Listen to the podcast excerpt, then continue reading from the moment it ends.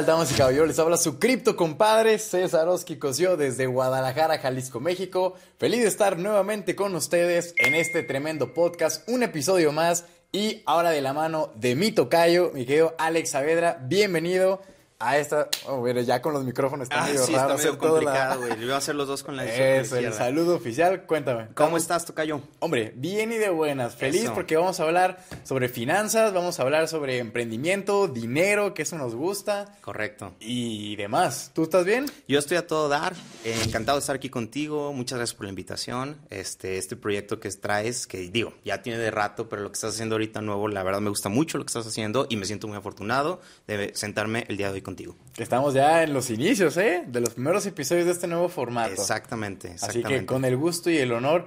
Hombre, platícame un poquito acerca de ti, porque cuando estaba leyendo, Ajá. leí que tenías una empresa y que también te estabas montando en los temas financieros, de desarrollo, de bolsa, finanzas personales.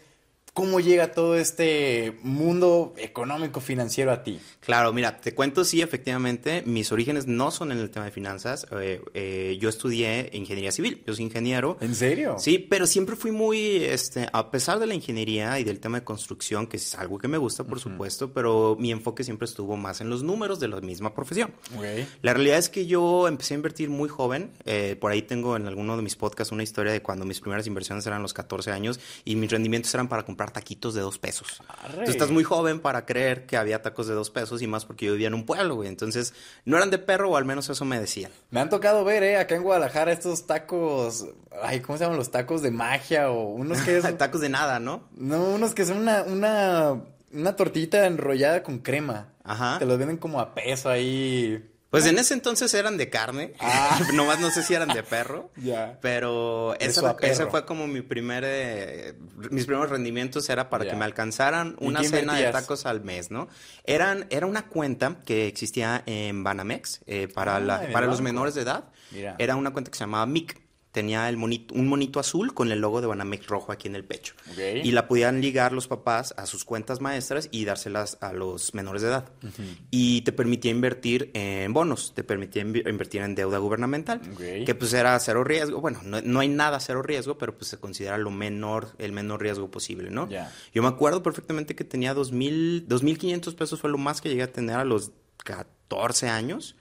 Y me daban rendimientos, no te puedo decir ahorita, a lo mejor eran 25 pesos al mes, no sé, algo así, pero era suficiente para irme a los tacos.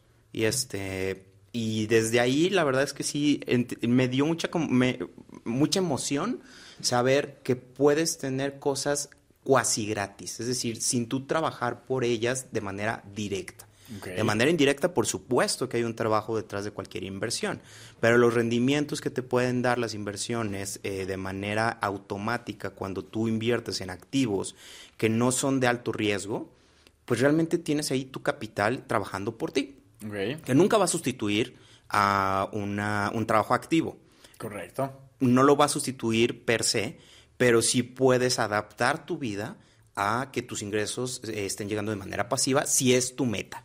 ¿Sí? Correcto. Cada quien tiene las suyas, no juzgo a nadie, pero sí puedes enfocarte para allá. Entonces, bueno, pues yo empiezo en el tema de construcción, siempre invirtiendo. A mis... Pero espera, an- antes Cuéntame. de me salió una super duda. Dime. ¿Qué, qué, qué pasó por tu mente? ¿Qué estabas pensando? ¿Qué habías leído? ¿Qué te embonó a los 14 años de decir voy a invertir y a sacar rendimientos para comprar tacos? O sea, No te puedo decir que hubo un momento así clave, un libro, una frase, un... no, no, no es cierto, o sea, mentiría.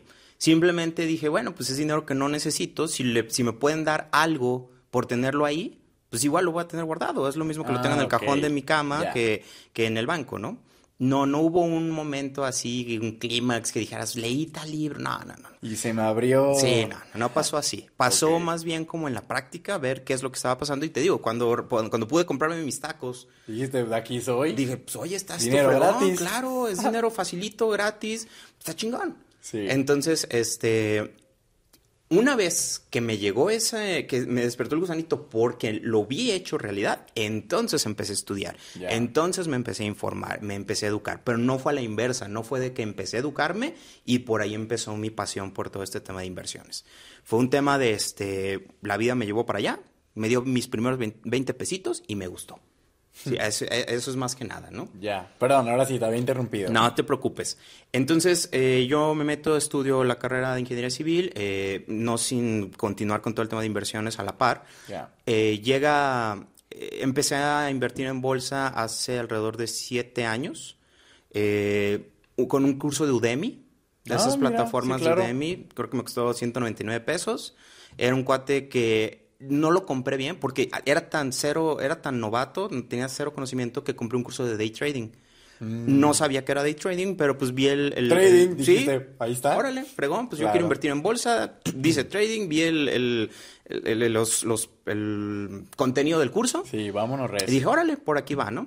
Ya cuando lo tomé dije, no, espérame, esto no es lo que yo quiero hacer, pero me enseñó un poquito de análisis técnico y fundamental. Ya. Y de ahí me fui informando, leyendo, estudiando, perdiendo montones de dinero a lo cañón.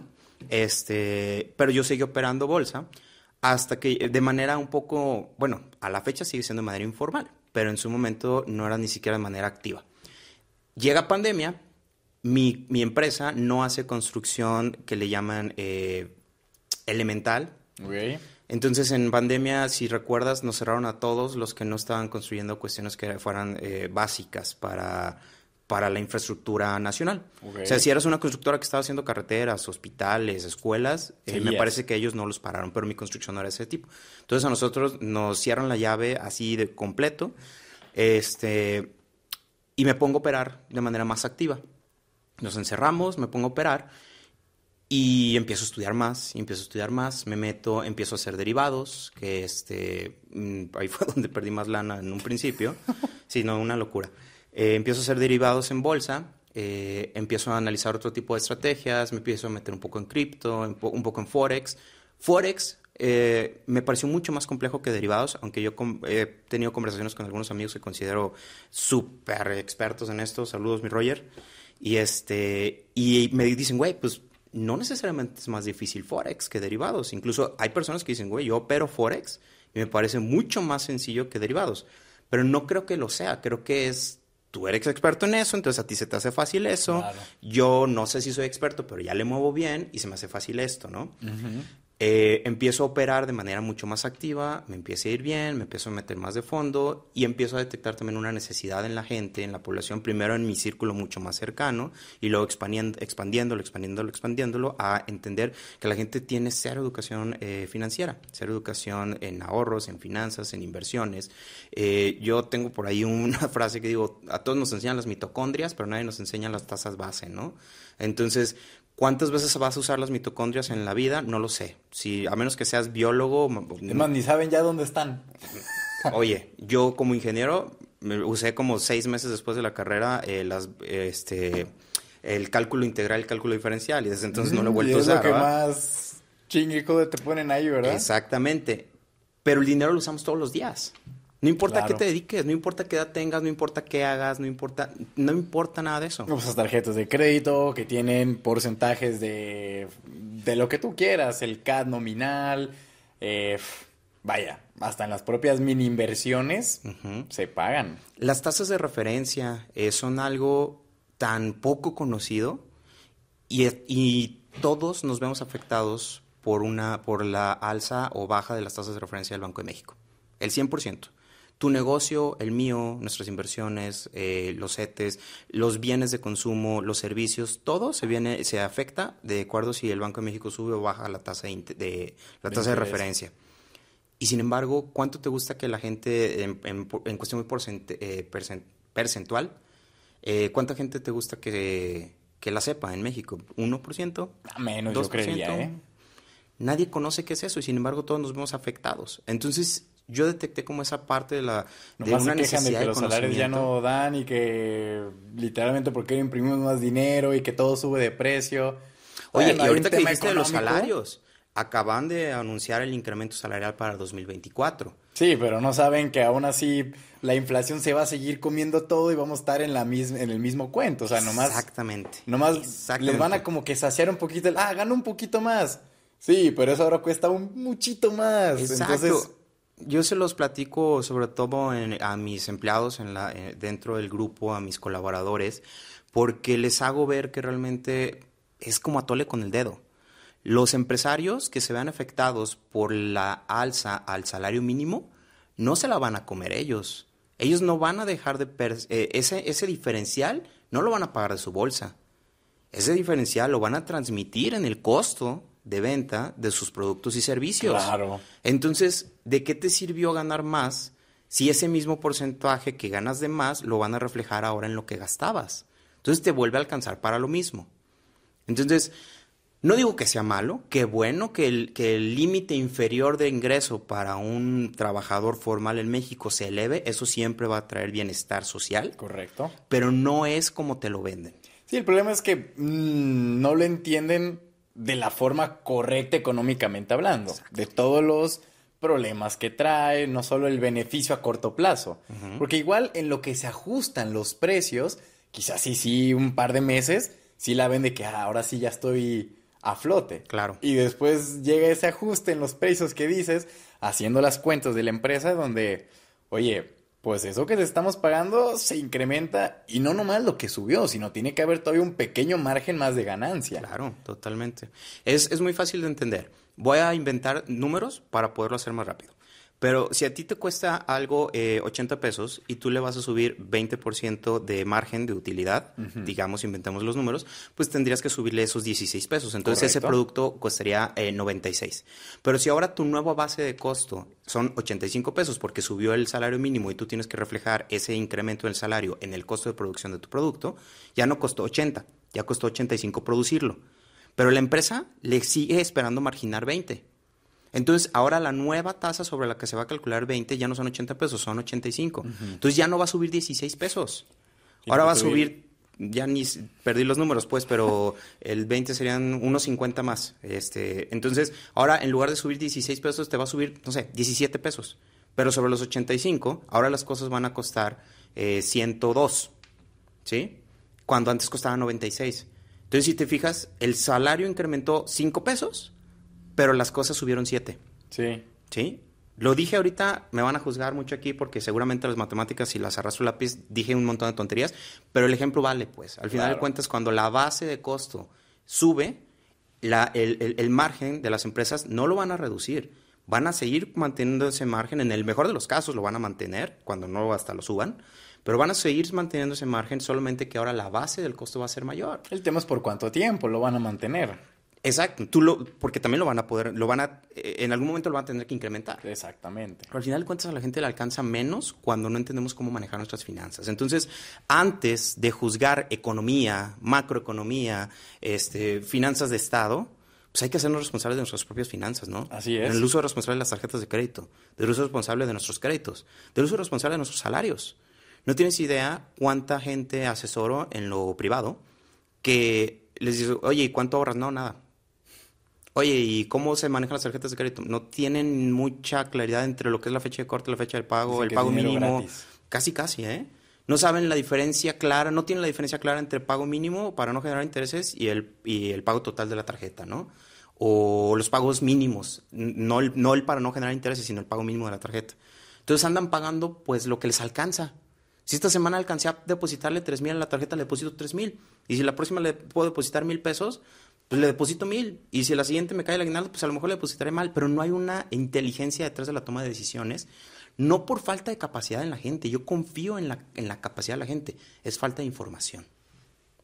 Eso es lo que creo que falta mucho en esta sociedad. Y no solo la información, sino la acción. Ah, totalmente. Porque cuántas personas no lo conocen, pero aún así se siguen haciendo medio entre que le entiendo, no le entiendo o lo sé, pero igual ya lo he hecho así toda mi vida y no me ha pasado nada, pues tampoco le quiero cambiar mucho. Correcto. Así que sí, la verdad la cultura financiera, no te voy a decir que es un desastre, pero sí está muy olvidada. O sea, sí, y se ve reflejado, donde al final... Claro, quizás nosotros estamos hablando donde del salario deberían de invertirlo y ahorrar cuando hay mil y n casos donde a veces el salario es exactamente con lo que se vive y no hay oportunidad, pero siempre de vez en cuando el empezar con pequeños ahorros, o sea, no, te, no tampoco no ser tan extremista como el 30%, el 40% cuando a veces andan a flote, pero decir, güey, lo que puedas, o sea, ahórrate una semana, un mes de salidas, que uno va a decir, ¿cómo me voy a cortar si es cuando me distraigo del trabajo?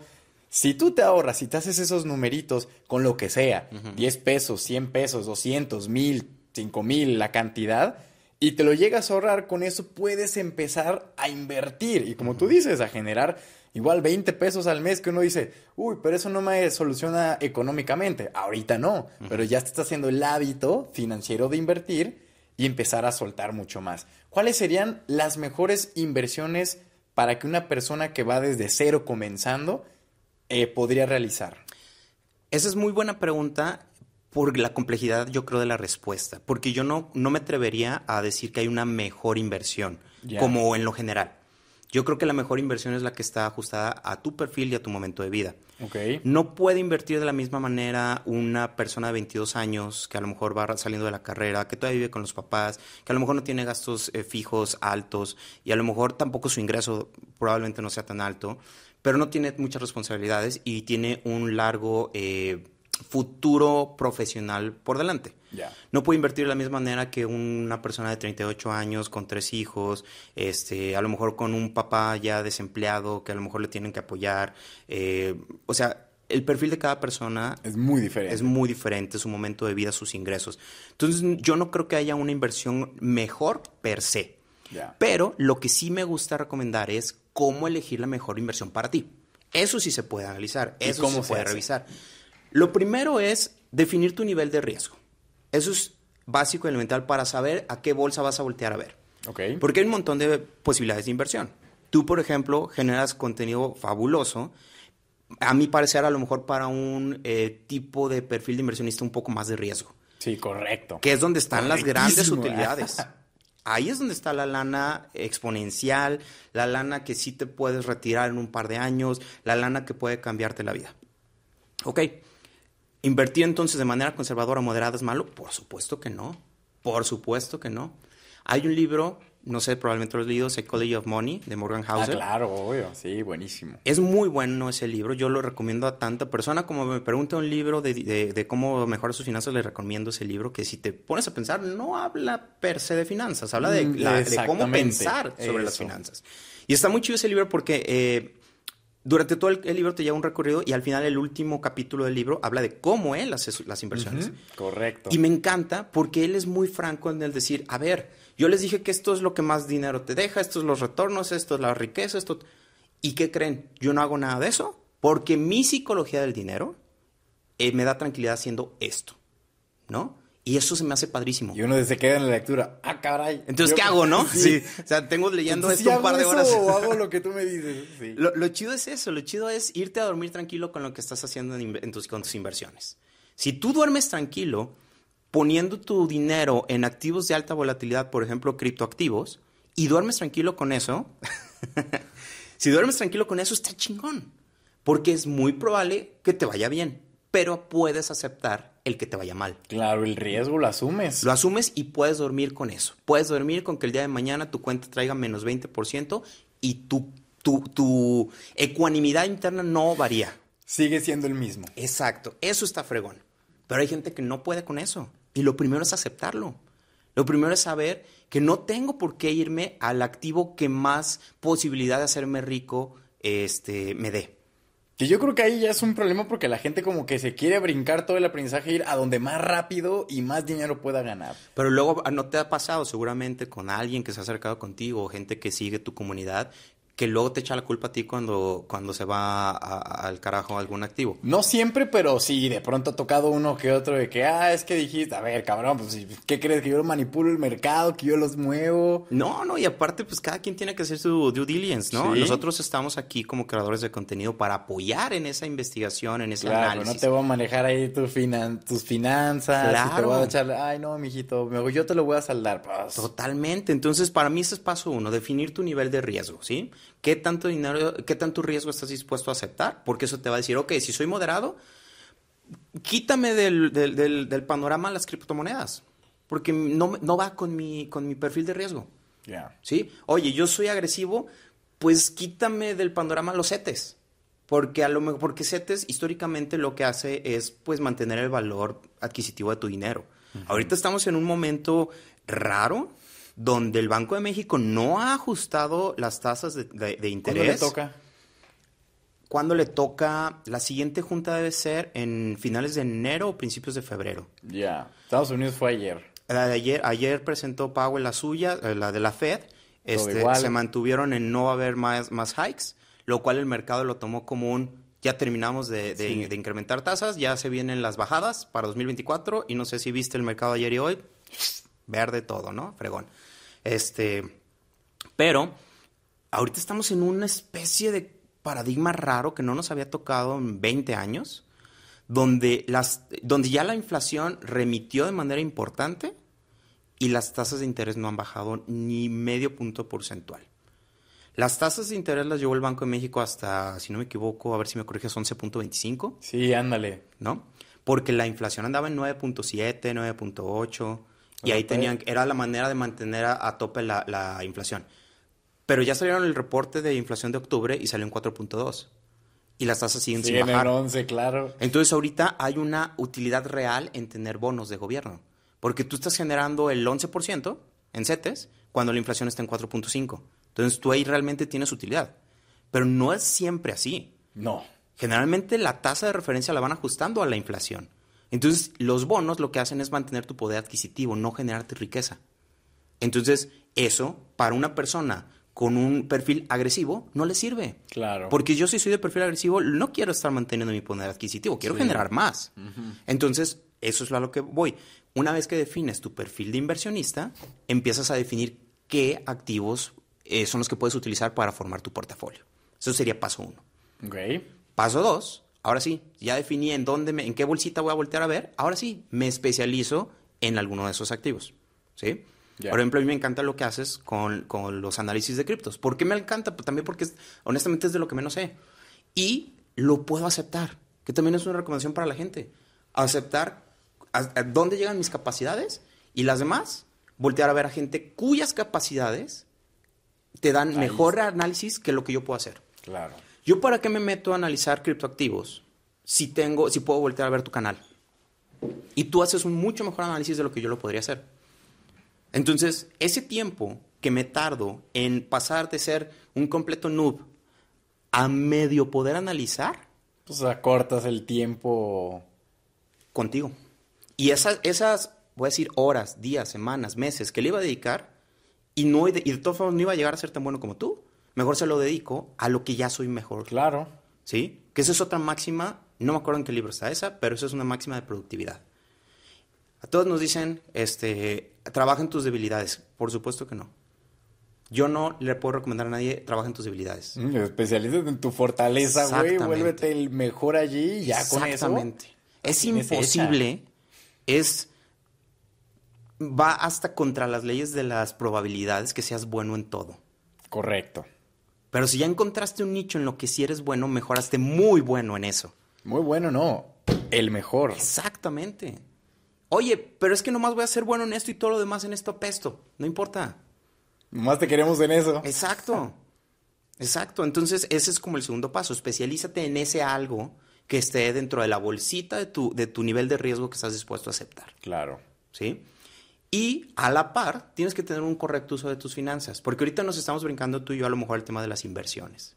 Pero antes de poder invertir, necesitas tener finanzas sanas. Porque si no, ¿con qué dinero inviertes? Claro. Bueno, era parte de lo que te decía al inicio, que igual te vas haciendo un pequeño ahorro Claro. donde dices, esto ahorita no es mucho, pero ya estoy destinándolo en algún futuro cercano, lejano, empezar a invertirlo. De a poquito en poquito, así como esos cochinitos para los viajes, así como metes moneditas, cambios, así también debería ser para nuestras finanzas. Completamente de acuerdo.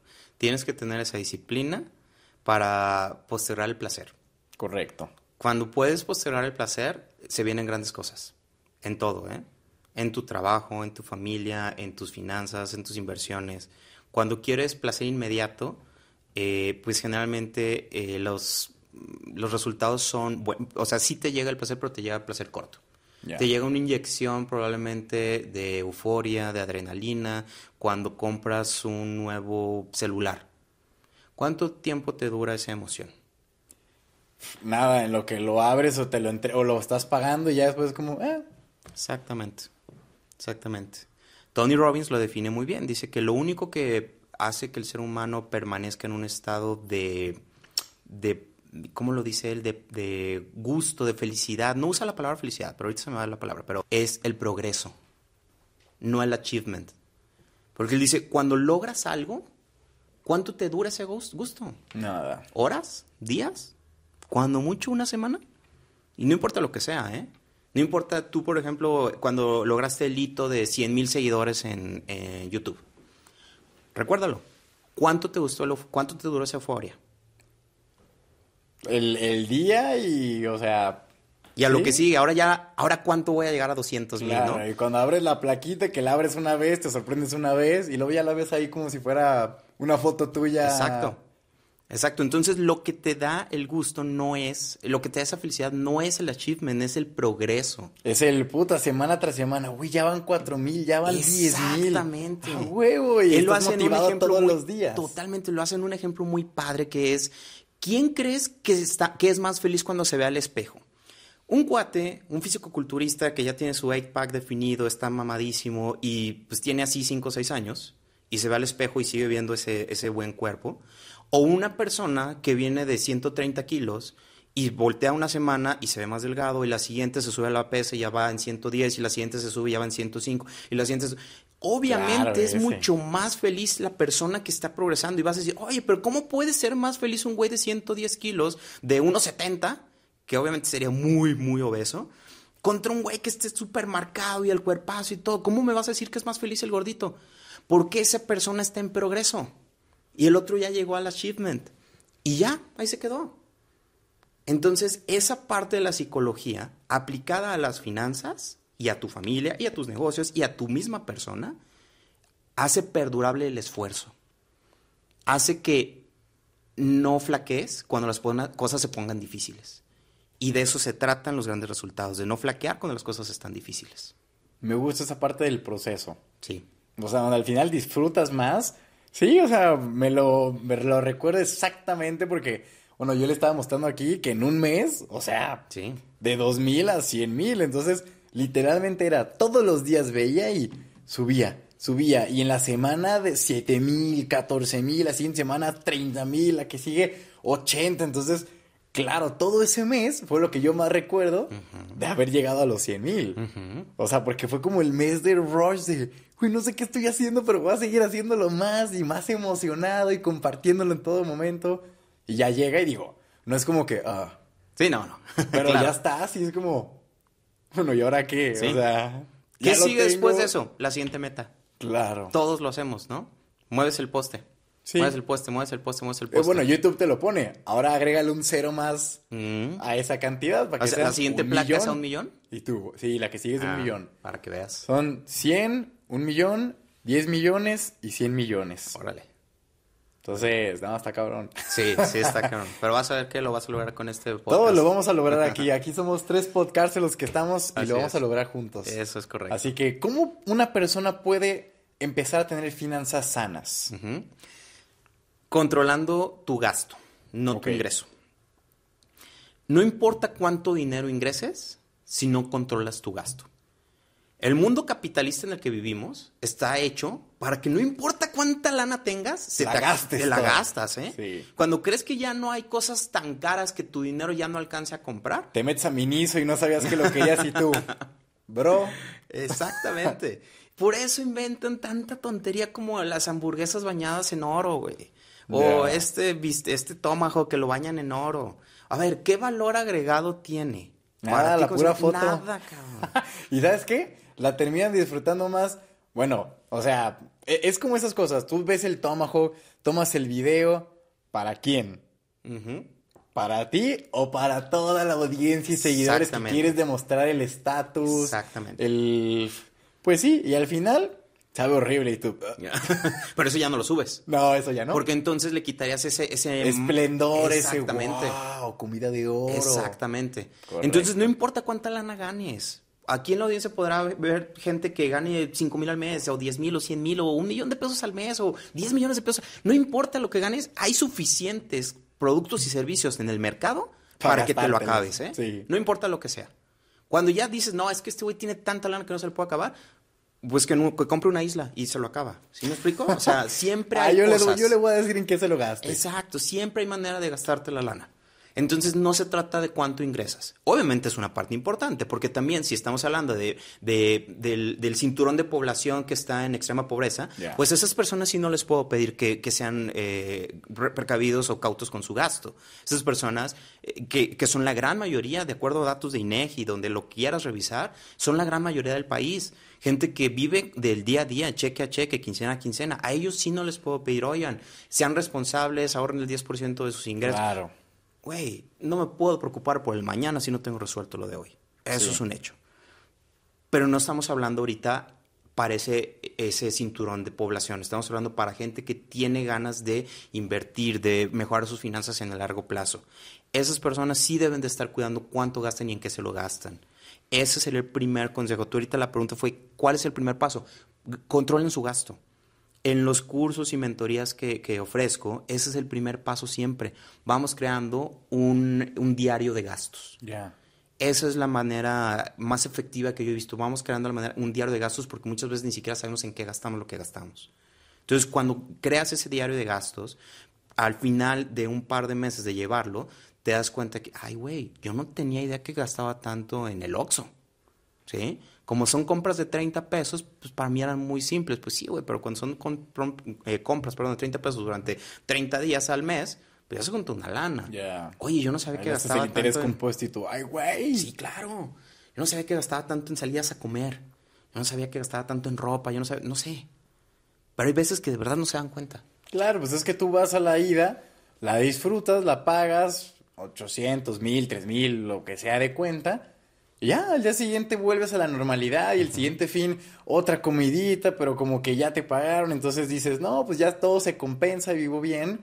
Y al final yo creo que ese concepto es, ¿cómo le llaman? El de la inflación del ingreso. Sí. Que mientras más ganas, también más gastas. Que uno dice, uy, no, esto yo lo había leído. De, ojalá ganara 100 mil pesos, porque con eso al mes yo libraría todo y sería súper feliz, invertiría.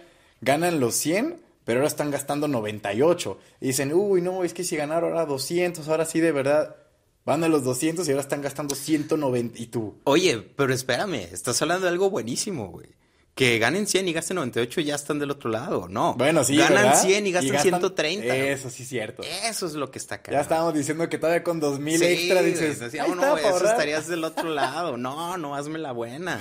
No, no, la mayoría de la gente que, que, este, que conozco que está en problemada en temas financieros es a la inversa. Sus gastos superan a los ingresos, pero ni siquiera se habían dado cuenta que gastaban tanto. Como no has visto el meme, aparece una foto de, de la banca esta de BBVA y dice, ingresos, 13 mil gastos 84 mil pesos. Y dice, banda, ¿cómo invierto esto? Así mero, así es. Es que es muy real, parece chiste, pero es anécdota, como dicen, ¿no?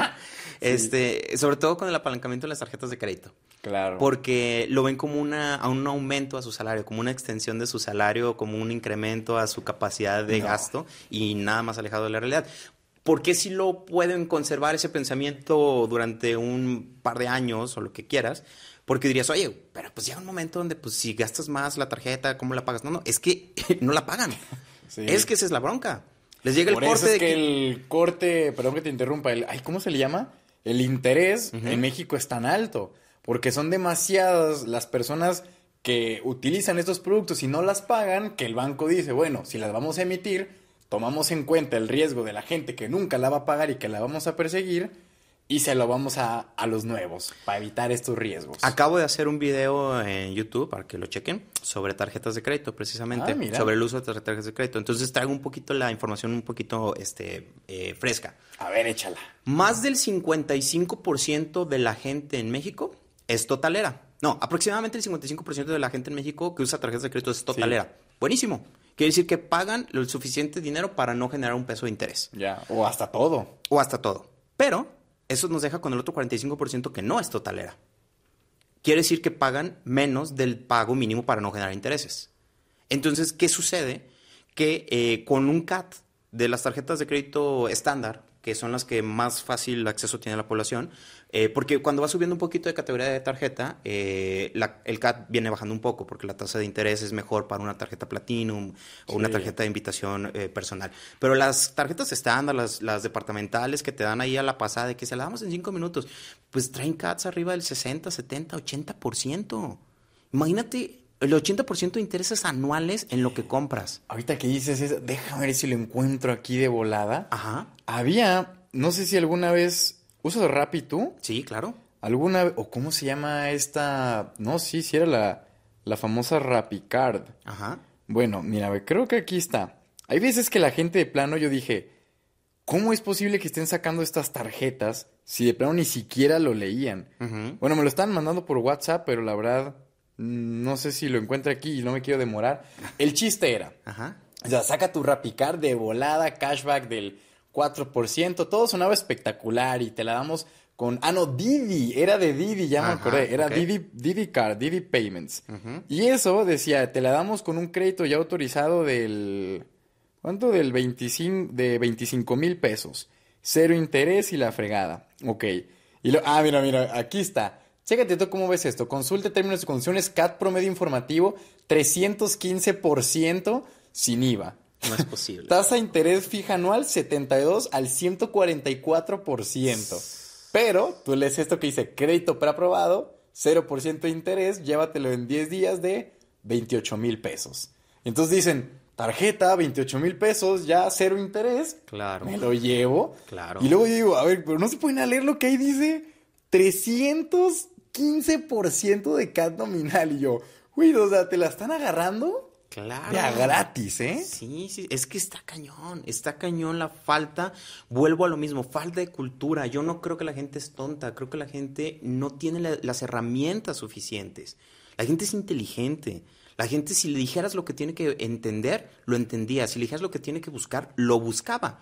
Pero hay una frase también que dice, yo no sé lo que no sé. Claro. Entonces, si yo no sé que tengo que revisar el CAT, ¿cómo por qué me voy a poner a revisar el CAT? Para empezar, ¿qué es el CAT? Pues- ¿No? Claro, CAT nominal 315, eh, bueno. Ah, el gatito de 300%. Sí. ¿Qué? Pues sí. Bueno, pero dicen ellos, son 28 mil, no hay interés, Exacto. de aquí soy, ya está, y me la entregan mañana a mi, a mi casa, la ven como con la necesidad del dinero y no le ven problemas. Exactamente. Pero a ver, explícales a la gente qué sería el 315% de CAT nominal. El CAT nominal, el CAT se calcula eh, sumando la tasa de interés de la tarjeta más sus comisiones. Que ahí dice que es cero, ¿eh? la, pero no sé cómo está establecido ahí, pero supongo que es cero por una temporalidad. Seguramente, pero ya Y sabes ya como la los publicidad, 30 días, 0% ajá, por un día. Exactamente. Ya después, Exactamente. Pero en sí, el CAT se calcula eh, con la tasa de interés de la tarjeta más las comisiones y anualidad de la misma. Ya. ¿Sí? Hay tarjetas, muchas tarjetas que tienen anualidad cero, pues porque no está ahí su ganancia. Está en los intereses que te van a cobrar. claro. O algunas te ofrecen una tasa de interés menor, pero no te fijas que las comisiones, si se te pasa el pago por un día, las Pum. comisiones son altísimas, ¿sale? Entonces el CAT calcula, eh, en- engloba todo eso. Y eso es lo que deberías de revisar bien cuando tú eres una persona que no eres totalera, o aún cuando eres totalera, porque a todos se nos puede pasar una fecha de pago, ¿no? Pero el- la manera de- correcta de revisar cuál tarjeta de crédito es más barata que otra es revisando el CAT, no revisando necesariamente la, la tasa de interés. Porque es realmente lo que vas a venir pagando. Esto de- eso más o menos lo que te ponen ahí es que si tú compras mil pesos, o más bien si le des mil pesos a la tarjeta, a ti en un año te va a costar tres mil pagar esos mil. Eso es más o menos, así se traduce ese 300% de CAT nominal, ¿no? Eh, ¿Cuál es lo malo? Que muchas, veces- muchas personas no hacen el número total y dicen, bueno, pues, ¿cuánto puede ser el interés del, de 300% eh, sobre mil pesos al mes? Pues no sé, a lo mejor les llega el cargo de ahí de, 200, de 300 pesos, ¿no? O sea, por ejemplo, de 28 mil sería sumarle el 315%. Ujú. No, ¿en serio? Sí. 28 mil más el 315 me da 88 mil 200. ¿Sí? ¿De verdad? Eso es. Por año. A la verga. O sea, Por imagínate, año. tú agarras rápido la promoción de que, ah, que la tarjeta cero interés de 28 mil pesos, ya estás. Un problemita que se te pase y no la puedas pagar, ya tienes una deuda de 88 mil por año. Por año. Si no lo liquidas en un año, aquí hablamos de interés compuesto. Sí, claro. Cuando es a tu favor es una genialidad, cuando es en tu contra es tu acabose. Einstein definía el interés compuesto como la octava maravilla del mundo. Sí, Quien como la fuerza entiende- más... Y así lo decía, quien lo entiende lo gana y quien no lo entiende lo paga. Y lo pagas cañón, ¿eh? Hmm. Lo pagas duro. O sea, estás hablando que algo, no sé, se me ocurre el teléfono, que puede costar 28 mil pesos. Imagínate Sí. que por no pagarlo en tiempo y forma con la tarjeta te termina costando 88 mil pesos. Si lo pagas en un año, pero si no lo pagas en un año probablemente te termina costando 150 mil pesos.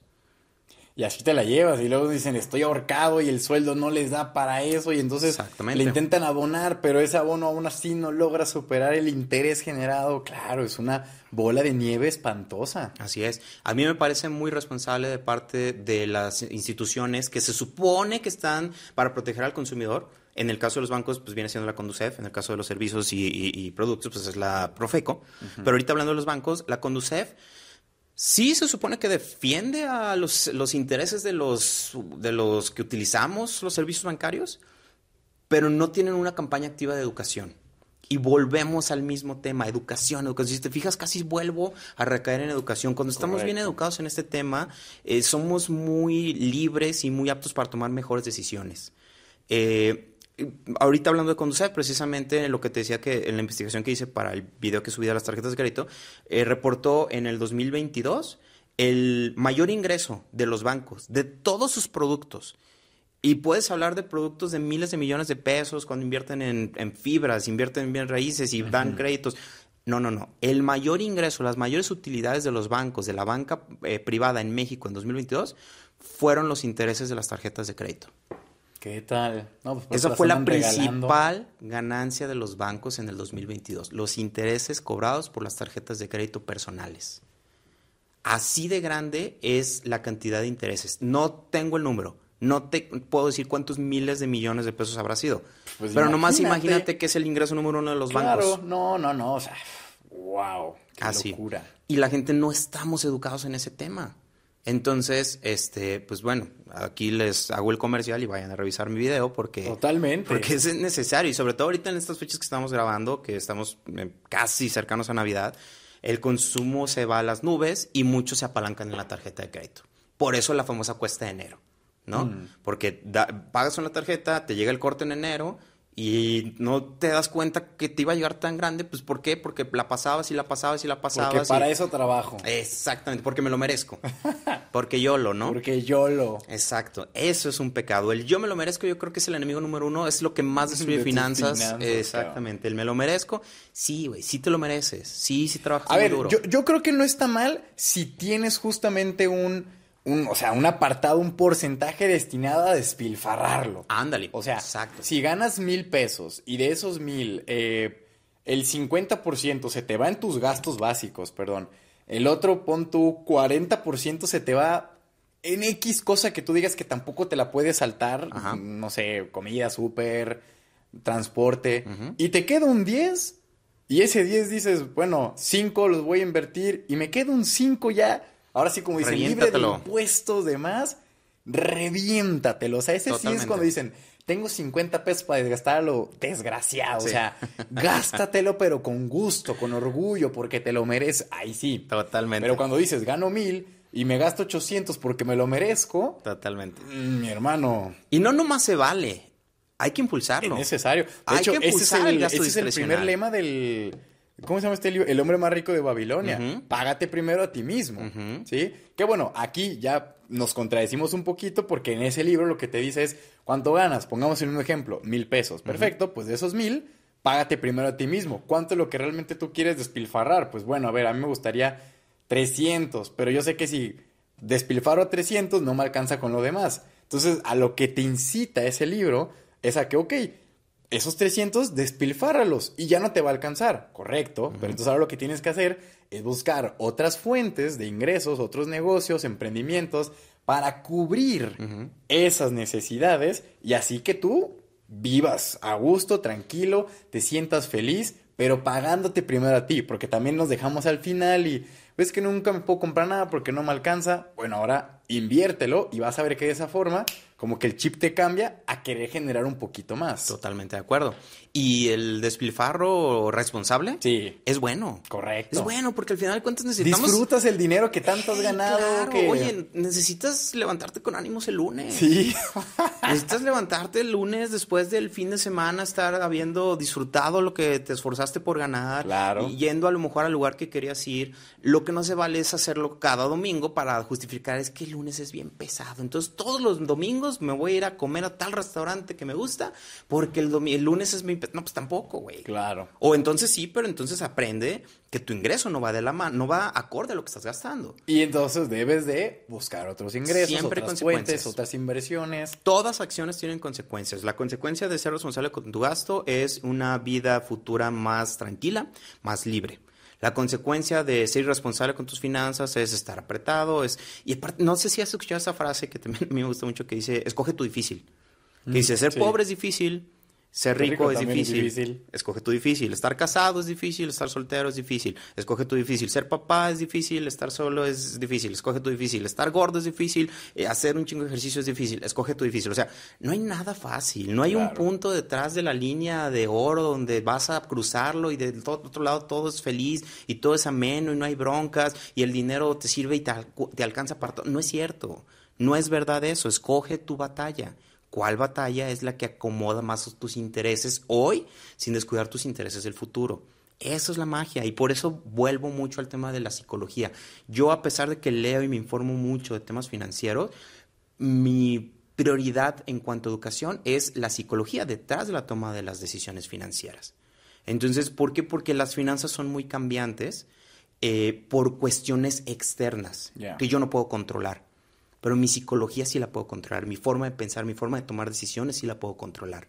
Entonces yo me educo mucho más para cosas que sí puedo controlar y que me ayuden a analizar aquello que no puedo controlar. Correcto. Pero si el 100% de mis tomas de decisiones se las dejo al mercado, No, pues. yo no sé qué está sucediendo en la cabeza del CEO de tal compañía. Yo no sé qué está sucediendo allá. Entonces, yo no sé qué está sucediendo en la cabeza del, de Jerome Powell o del el presidente de- de- del Banco de México, del gobernador. Entonces, yo no puedo saber cómo están pensando ellos, qué están viendo. Ni siquiera tengo la misma data como para tomar decisiones de acuerdo a lo que creo que ellos van a hacer. Entonces, pero sí que puedo controlar lo que yo puedo hacer para mí. Lo que está bajo mis- mi, mi 100% de mi control, mi toma de decisiones, eso sí lo puedo manejar. Y eso es en la parte que más me gusta educarme. Qué barbaridad. Hombre, ahorita me estaba acordando yo, ahorita platicando de, de los ingresos, de cuando me dieron mi primera tarjeta de crédito.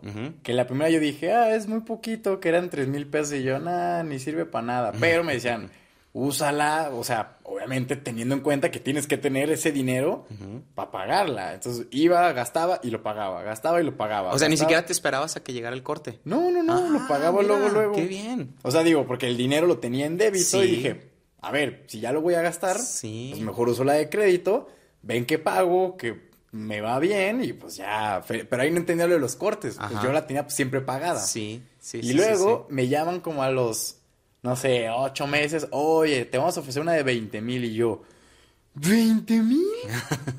Les dije, Dios de, pero ni siquiera, o sea, no sé ni cómo me los voy a gastar esos 20 mil, o sea, con 3 mil, yo seguía viviendo con mis papás y, y, sea, nomás pues de pronto con mi novia, con alguno que otro amigo, pero ¿cómo los voy a gastar? Ahora, esos 20 no se vuelven ni, Claro. una partecita y me ha tocado de todo, desde aprender cómo son las fechas de corte, la importancia, los créditos que te anexan a las tarjetas, eh, cuándo sí hay que pagarlas a ti, cuándo puedes utilizar el, ¿cómo le llaman?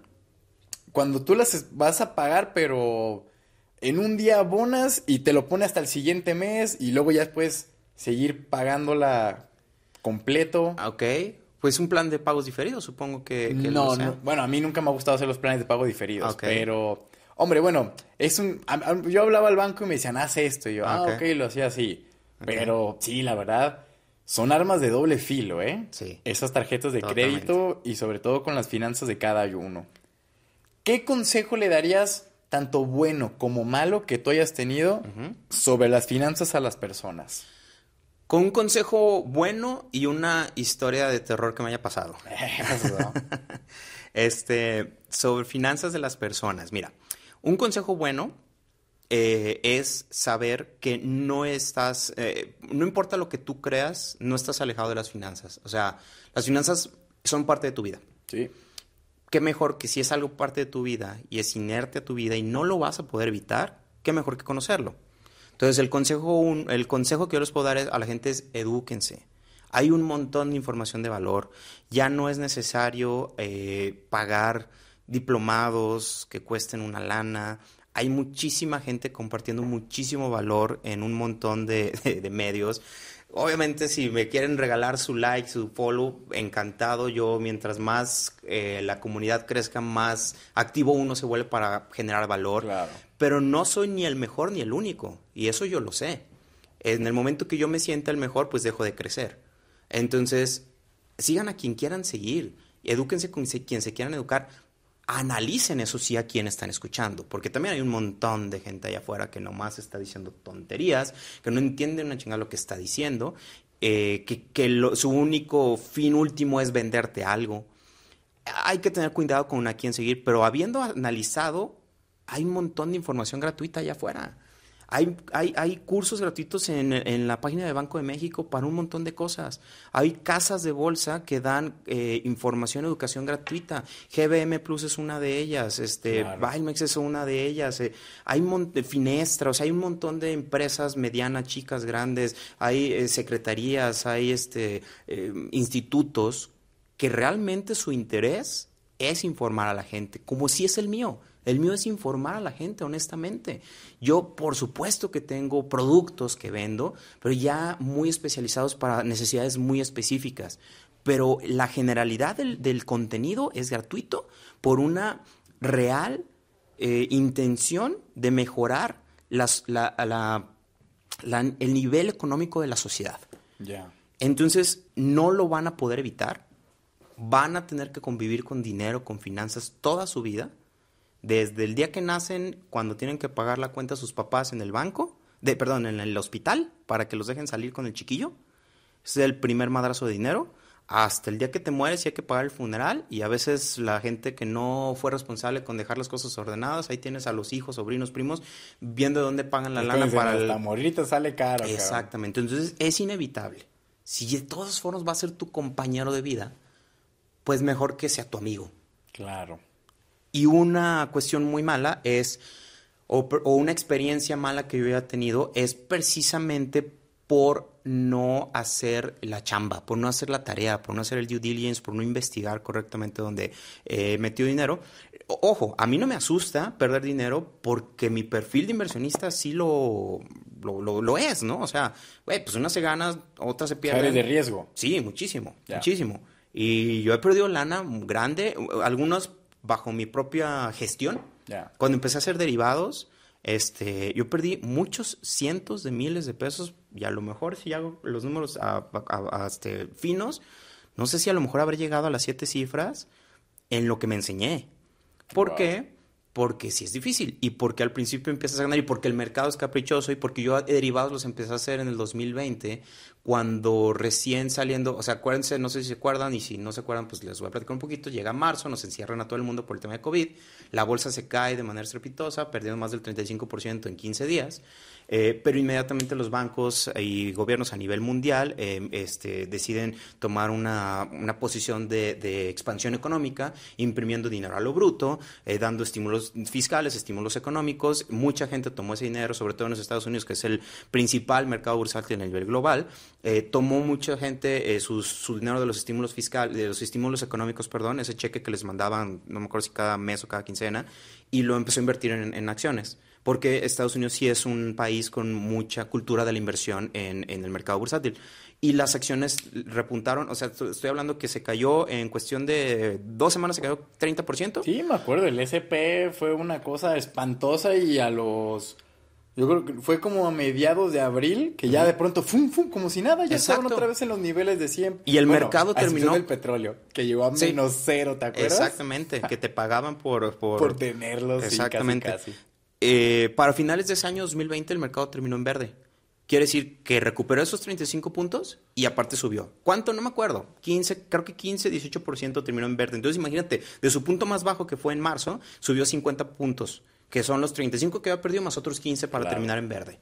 Entonces, pues obviamente yo como novato perdí lana. más bien, perdón, hice mucha lana. Hice mucha lana creyéndome chingón yo.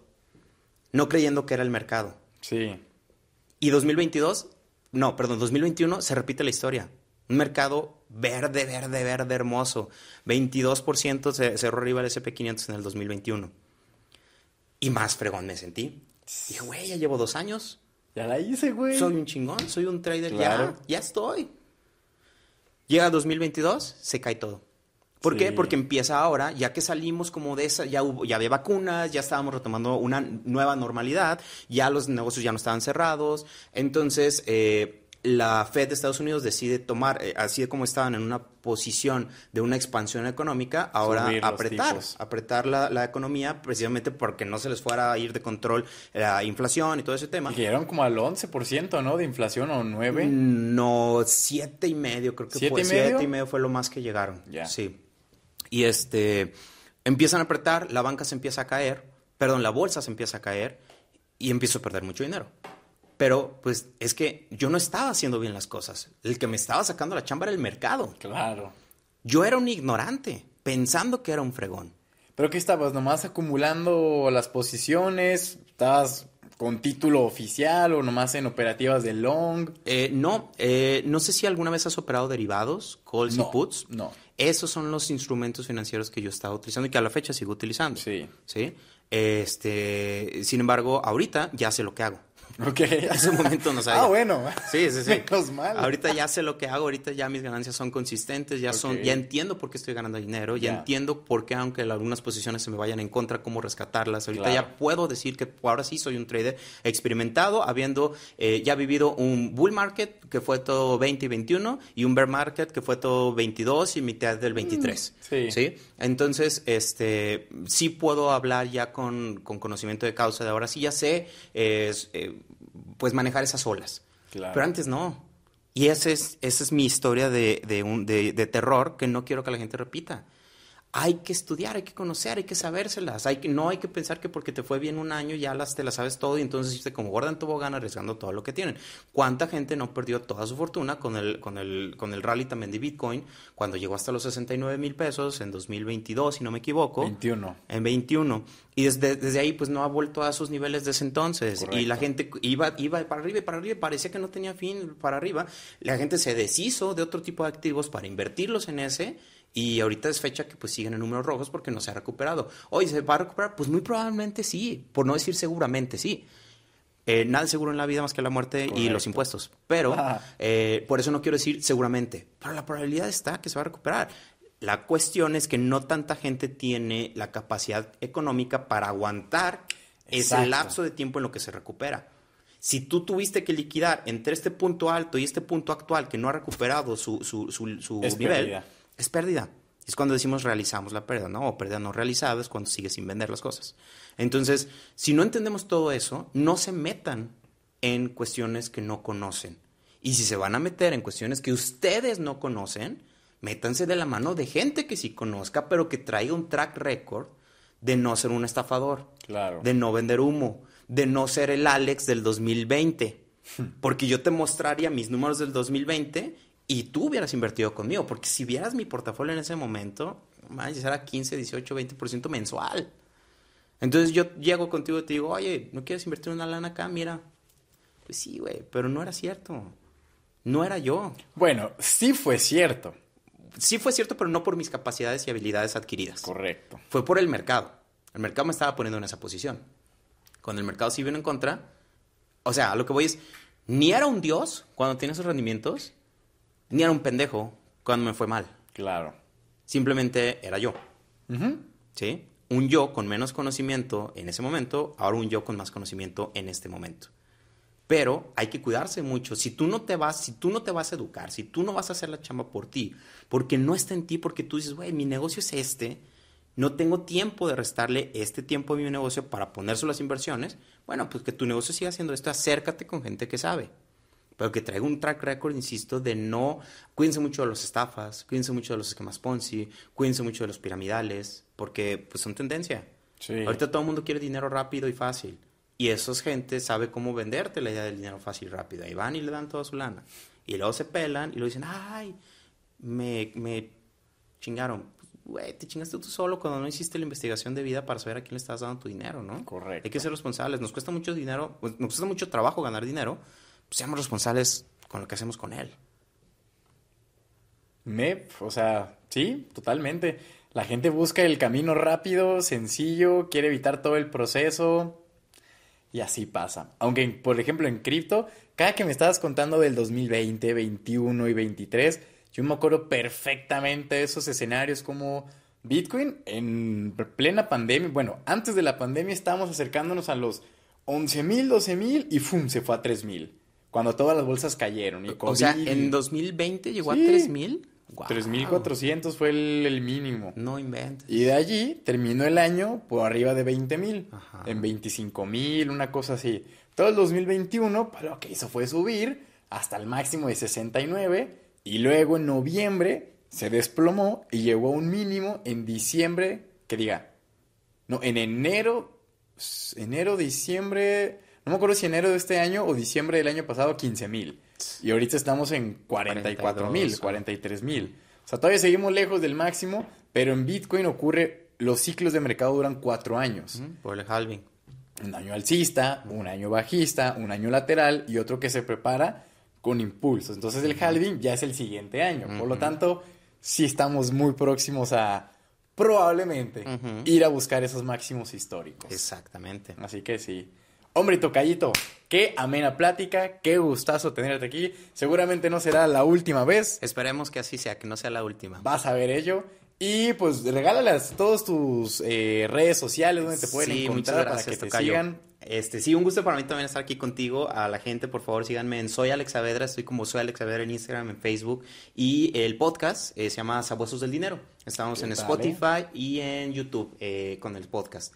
Este, TikTok también. Pues prácticamente todas las redes sociales como Soy Alex Saavedra y el podcast Sabuesos del Dinero. Síganos por ahí. Perfecto. Bueno, pues qué gustazo. Acá nos estaremos viendo próximamente. Tocayo, muchas gracias por la invitación un gusto y un honor. Y como siempre les digo, este es Cesarowski junto con Alex Saavedra y les mandamos un fuerte cripto abrazo. Cuídense mucho y nos vemos pronto.